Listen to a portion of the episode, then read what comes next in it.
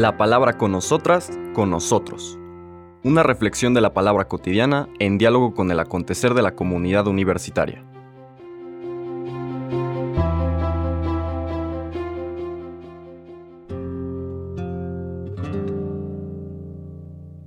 Hola, buenos días. Bienvenidas, bienvenidos a la palabra con nosotras, con nosotros. Hoy lunes 11 de julio iniciamos la decimoquinta semana del tiempo ordinario en nuestro recorrido del Evangelio de San Mateo.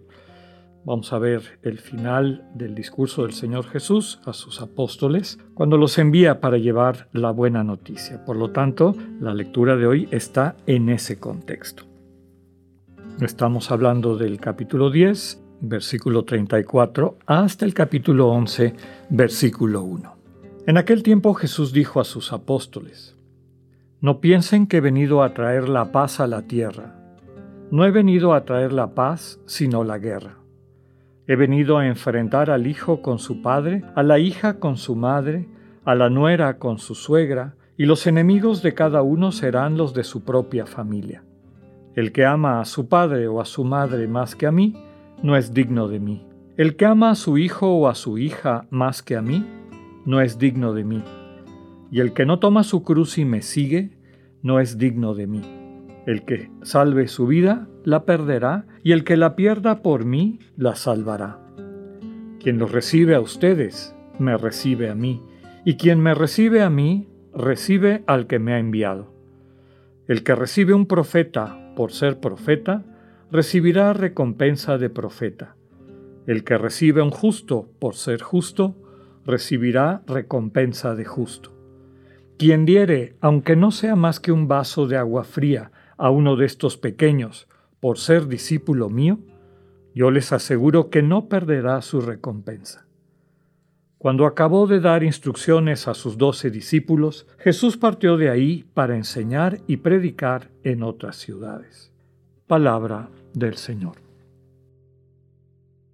En esta lectura que acabamos de escuchar vemos un ejemplo claro de la manera como cada uno de los redactores de los evangelios, en este caso Mateo, va entretejiendo dichos de Jesús dentro de un contexto catequético, una enseñanza que él quiere transmitir. En este caso, la enseñanza de ir a compartir la buena noticia, llevar la buena noticia de que el reino de Dios está cerca es decir, la buena noticia de una nueva religión, de una nueva manera de entender la realidad última, el Dios vivo, y reconstruir la vida desde esa propuesta. No, no una religión o pseudo religión, una ideología centrada en la manipulación de los objetos sagrados, que era un poco la forma como había ido desvirtuándose la práctica religiosa de Israel, sino una religión realmente que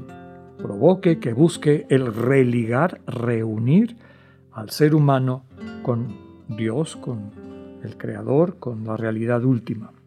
Era natural que parte del predicar del Señor, y lo vemos claramente en los Evangelios, pues tocara los intereses de quienes vivían eh, no solamente, aunque sí estaba presente, eh, beneficiándose económicamente, políticamente, socialmente de esa estructura y manera de entender a Dios y a la religión, sino también de las personas que más allá de la conciencia que podían tener de estar manipulando las cosas a su beneficio, pues creían que así tenían que ser, que eran fieles, que realmente estaban viviendo lo, lo que Dios quería, que eran que construían su vida y su quehacer desde la voluntad de Dios. El Señor Jesús de manera sistemática, y lo veremos más adelante en esta semana, cuestiona esta forma de entender la religión. Y es natural que quienes se vean así cuestionados, pues reaccionen de forma violenta. A eso hace referencia el primer este, párrafo, en el sentido de que no viene a traer la paz, sino la, la guerra, ¿no? Es claro que en el envío del Señor y en toda su predicación jamás predica que los cristianos tomen armas para ir a hacerle daño a otras personas o para imponer su punto de vista, porque es eh, intrínsecamente excluyente siendo el centro de la buena noticia de la experiencia del Dios de Cristo, el amor compartido, pues ese amor, como hemos dicho muchas veces, no se puede imponer, sino ofrecer. Por lo tanto, la invitación, y es lo que el Señor les ha pedido a quienes envía, es a que propongan con claridad, sí, con congruencia también, y desde luego con una solidaridad profunda con sus hermanos y hermanas, esta nueva religión, pero como nosotros podemos captar y hemos experimentado, cuando alguien deja un, núcleo familiar, religioso, etcétera, y opta por una manera distinta de ver el mundo, pues no es muy sencillo hacia adentro de las familias. Y es lo que está diciendo aquí, ¿no? Este, el hijo va a quedar en contra de su padre, pues porque a lo mejor el padre eh, se mantiene en esta otra manera tradicional de ver la relación con Dios y critica o no entiende la forma como el hijo está reaccionando o viceversa. Puede ser que el padre sea el que tenga una experiencia profunda del encuentro con el Dios de Cristo, con este padre que nos ve amorosamente y que a través de su amor transforma nuestras vidas y nos envía como mensajeros y mensajeras de ese amor y que el hijo no lo entienda. Ahí surge un conflicto. Y lo mismo con todas estas otras relaciones, que si la hija con la madre, la nuera con la suegra, etc. En la propia familia, en los lugares de mayor intimidad, van a aparecer estos conflictos cuando quienes se abran a la experiencia del Dios que sostiene la esperanza de Cristo, pues vayan abandonando prácticas pseudo religiosas que van descubriendo como que no tienen sentido. No solamente no tienen sentido, sino que no ayudan a crecer. La segunda frase es curiosa. El que ama a su padre o a su madre más que a mí no es digno de mí. El que ama a su hijo o a su hija más que a mí no es digno de mí. A ver, yo diría que el que piensa o el que vive que ama más a una persona que otra, en realidad no conoce el amor. Quien ha experimentado el amor que transmite este Dios vivo cuando nos relacionamos de manera constante, cotidiana, en apertura, creando la sensibilidad interna, empieza a descubrir en su corazón un amor que da para todas las personas. No es un amor de comparación, es un amor de profundidad permanente. Entonces, claro, expresado con términos propios del, tiempo, de la cultura y demás, pero lo que está diciendo es eso. Si experimentas que amas más que a unas personas que a otras, en realidad no hemos encontrado el amor. Y aquí de lo que se trata es de pedirle al Señor la gracia de poderlo vivir para después poderlo compartir. El que salve su vida la perderá, el que la pierda por mí la salvará.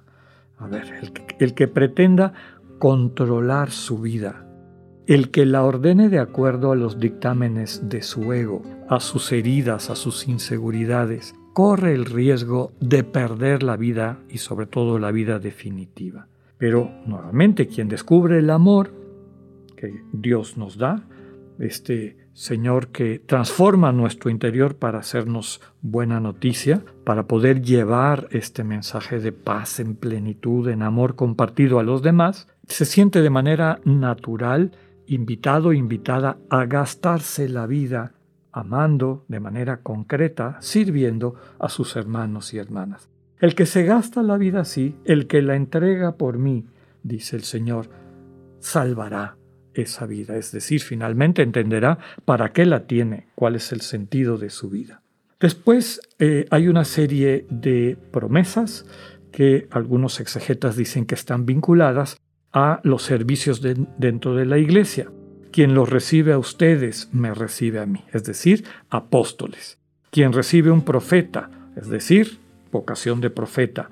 Quien recibe un justo, o el que ajusta, el que ayuda a las personas a encontrar, descubrir el proyecto de Dios para ellos y ellas, recibirá una recompensa. Es decir, recibirá el don que Dios nos quiere dar a través del apóstol, del profeta, del justo. Aquí todo es el amor compartido y la penúltima frase lo dice con claridad. Compartir un vaso de agua fría con cualquiera de los pequeños. Eso terminará o se traducirá en una recompensa. Y la recompensa, fundamental es encontrar el amor y poderlo ejercitar, dejar que se comparta libremente en lo concreto de nuestras vidas. Que así sea, que tengan un buen día, Dios con ustedes.